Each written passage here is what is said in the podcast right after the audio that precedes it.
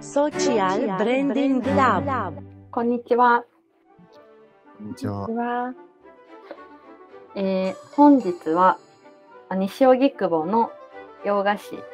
屋さんとフランス料理屋さんのコケシアっていうお店が、まあ、あの閉店してあとまあ閉店セール的な感じでガレージセールを行ってたっていう話をしたいんですけれども皆さん西荻窪って行ったことありますか？あります。あったかどうか、あったかもしれないっていう感じです。あなるほど。でカヌレさんはなんかちょくちょく行ってた感じですか？それともすごくごた飯ま食べるとか？に、吉祥寺に結構支援があったのでよく行っていて、うんうん。そのお隣なので、もうほんとたまにうんうん。ですけど、遊びに行ってました。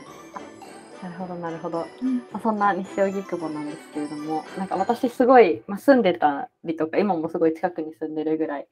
きででこのコケシアっていうお店もすごい駅前にあるんですね。なのであの結構目立つ感じで本館がフランス料理屋さんで別館が洋菓子屋さんで結構ケーキとかクッキーとか売ってるんですけどこけしがこうモチーフになってたりとかしてすごいあの可愛かったりするんですけどこのお店がですね、昭和24年創業で、まあ、3月31日で閉店して、まあ、あの建物の老朽化とかが理由らしくて、なんか一応3年後をめどにまた再オープンしたいみたいな感じのお店だったりするんですけど、なんか昭和24年ってちょっと想像つかないなと思って、ちょっと今回私調べてみたんですけど、出来事としてはですね、中華人民共和国成立。なんか、すごい。そう、すごいですよね。あと、湯川秀樹氏が日本人初のノーベル賞受賞とか、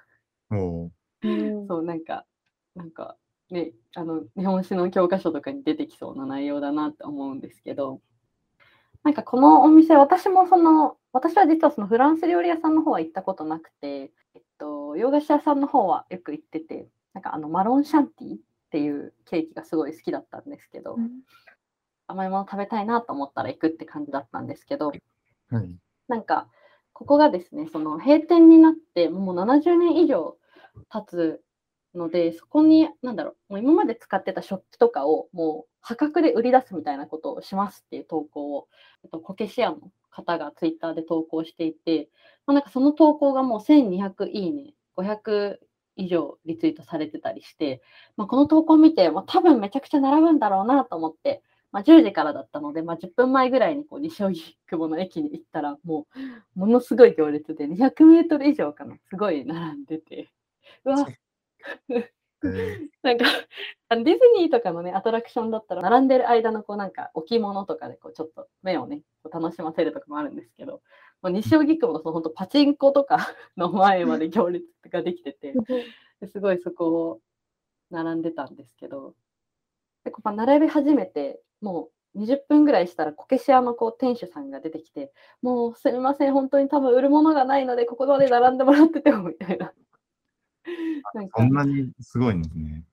そうなんですよ。で、やっぱ私も本当に2、3、ここ2、3年ぐらいで住んでただけなので、あれなんですけど、なんか、あの、よくこうなんか転売屋的な感じで、そういう行列とかって、なんかちょっと転売目的の人みたいに並んでたりすると思うんですけど、バーっとこう、まあ、行列見てたら、なんか、そういう感じの人一人も、まあ一人はいたか、二人一人はいたかもしれないですけど、結構もうなんか西荻窪ローカルっぽい人たちが本当に並んでて、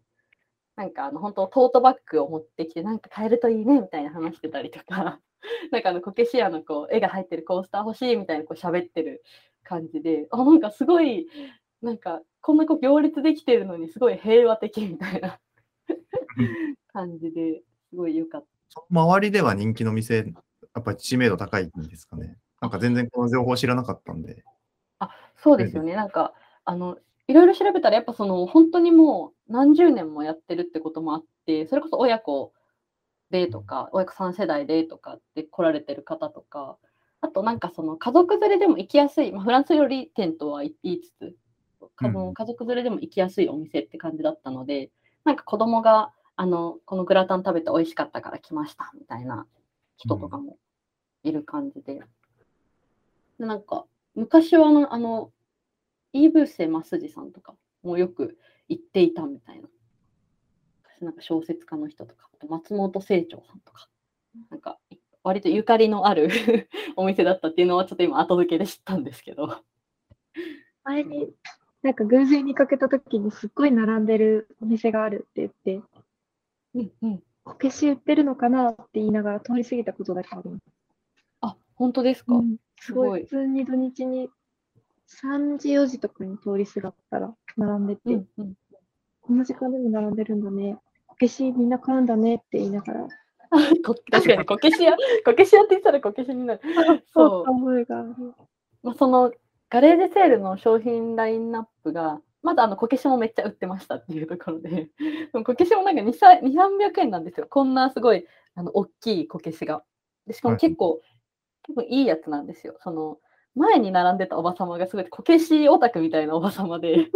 まあ4時間並んでたので、前の人とも会話しちゃったりしてたんですけど、なんかこう、だんだんこう店頭が見えてくるときにこけしがこう並んでるのが見えて、結構真っ黒のこけしとかあって、うんでうわ真っ黒だねみたいなこう私も並んでること喋ってたらなんかあの真っ黒なものほどすごくいいのよみたいな。なんか長年こうずっと立ち続けてたこけしだからものすごく値打ちがあるのみたいな話をすごいしてて。こけしの値打ちとか考えたことなかった。そうなんだ。感じなんですけど。あと大きいお皿とかももう無料コーナーみたいなのがあってそりゃ人並ぶわみたいな。うわーこれ今、この人のツイッター見てるけど、めっちゃ行きたかったなって思っちゃいました。いいないやそうなんですよ。なんかよくパンと書いてる饅頭あのんアルミというかステンレスのこう箱みたいなものとか、あとなんかカレーが入ってるみたいな変な形の器とか、これありました、今ツイッタそう。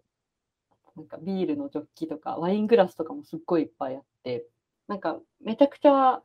あのバーってお話ししちゃったんですけど、なんかこう私今回そのそこまでめちゃくちゃ通ってたわけじゃないけど、なんかもう閉店しちゃうお店なんだって思ったら、なんか頑張ったら4時間並べちゃったんですけど、なんかうん2人はそのなんだろう、まあ、4時間じゃないにしろ、なんか何時間ぐらいまでだったらこう好きなものに待てるのかなっていう、ちょっとすごいシンプルなことをお伺いしたいなと思って。ー。4時間は並べないかなと思っちゃいます。うんうんうん。並ぶものあるかなって今考えながら。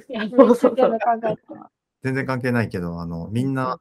爽やかに2時間、3時間とか、この前4時間とか並んでる人とか、あハンバーグ屋の静岡、はいはいはいはい。友達も3時間かけて並んで食べたってツイッターにつぶやいてて、静岡に昔から住んでる人からしたら、あれなんかその、ファミレスじゃん、うん3時間も並びたくないよっていう感覚だったのでびっくりでした。へえ。たら入るファミレスでしかなかったので、小さい頃は。うんうんうんうん。まあ、ただ友達とドライブ行ってアトラクション的に並びたくはたいってなったらなりますけど、うんうんうんうん。こうあのそこに住んでた身からすると不思議っていう、ちょっとどうでもいい話です。いやでも確かに、うんあでも爽やかももしその1店舗しかなくてそうんの地元民に愛されるファミレスとして、まあでも地元民からまあファミレスだしみたいな見方でももし閉店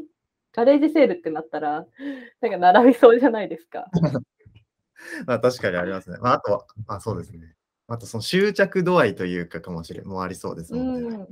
あの静岡にしかない限定感のあるすごい店って関東の人はみんな思ってて、うんなんなら本当に旅行行その土地でしか食べられないなんかすごいものみたいな、なんかその辺も多分限閉店ってなるっていうかもしかしたら限定の感覚とかもあるのかも。うんうんなうんあ、ちょっとその、それに、で話しながら思ったのが、このこけし屋も、正直これ自分、このこけし屋に対して執着とか思い入れないから、うんこれウェブサイト見てて、あ、めっちゃ欲しいなと思ったけど、30分並びますって言われたら行かないですね。うんうんうんうん欲しいけど、いいなと思うけれど、かもですね。ここの店を知らない身からしたら。そうですよね。私も山形のラーメン屋だったら並びましたね、みたいなことを思って。ああうんうんうん。それは旅行先だからみたいな。あそうです、そうです。もうそこでしか食べれないから、でそれ食べにもう2時間かけて移動しちゃってるから、食べるかって言って並びました。でも、30分ぐらいだけど。でも、えでもそうですよね。そこまでの、ちょっとこのこけし屋自体は、なんか私は本当に隣の駅だったりしますけど、旅行とかで、なんか何時間かけて行った先で、わかんない、例えば、めちゃくちゃ秘境の地にある ラーメン屋さん。で、なんかうんあの、5時間かけて行ってでさらにそこで4時間待ちますって言われたらなんかもう来ちゃってるから並ぶしか選択肢ない。いやなんか確かにそこでじゃあ一家も隣のチェーンでとはなんないですよね。好きなもののためにそんなに並べるってのすごいかもしれないです。結構その今ってなんか、まあ、ディズニーとかそういう遊園地とかもしかりあとまあそういうなんだろうゲームとかのその初日みたいなのもしかりなんか抽選とかでできるだけこう並ばないようにっていう工夫がなされてたりするじゃないですか。うんはいでもなんか今回のそのこけし屋のガレージセールとかあともうめちゃくちゃし人気のラーメンとかってなんかそんななんかこう抽選券渡すほどでもない毎日のことだしみたいな。うんものって、なんかそう人はどこまで並べるんだろうっていうのを昨日も4時間並びながら炎天下で なんかそんな考えに及ぶっていう。それで言ったら、ありましたね、自分の周りで。最大級の並び。これあれですね、分かった方は先輩後輩ですっていう大学の話。多分分かったか、リスナーさんでピンときた方は同じ大学ですってなった話ですけど、大学の名物になってた、出席するために10点もらえて、10 15回を出席したら150点になって、6 100を超えたら成績一番上、100点取った扱いになるっていう、出席するだけで10点入るっていう、ふざけた授業があって、あ 何それ。すごい。6回出席したら60点だから、科がもらえて、単位もらえて、うんうん、っていうもう、ふざけた授業があって、それがもうあまりの人気で、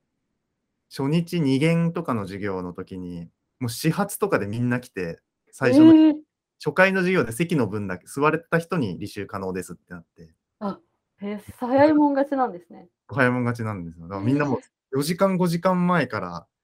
もう朝始発できて、ずーっと大学内、しかももうその時点で行列できてて、履修登録、履修の登録の日に、恐ろしい光景で、だんだんそのうち、自分が卒業した直後ぐらいは、前日から並ばないと授業取れないって感じになってきて、ーえテント持って、前日に大学内の、もう授業の教室の前に並んでるっていう、すごい、多分もんそれが問題になってなくなったらしいですけー、どあ、、なくなったんですね。いや、なんかそんな恐ろしい授業がびっくりしちゃう。みんな単位のためならなのか、うん、だけどまあお祭りムードっていうのもあったのかもしれないですね。とうんうんうんうん。別に単位なんてもっとそんなに勉強嫌じゃない人とかも、へえー。えーでも、面白いですね、それ。それがありましたね、みんな周りの。本当にみんな並んでてやばかったですよ。一元の別の授業とか通るために歩いてるときに、もう学内に行列がずっと出てできてて。なんか、すごい、その、切実感がありますね、その行列は。そうですね。多分そのうちの多分す5割ぐらいの人は多分単位取るのに必死なんですけど、残りの5割は多分お祭り気分なんだと思う。というわけで、ちょっと今回はただ西荻窪を私がアピールするだけの回なんですけれども、そうこけし屋さんがあの行列すごいできるほど、まあ、人気で愛されてたっていうところと、なんか本当に人ってどれぐらい待てるんだろうみたいなのを今回のちょっとガレージセールで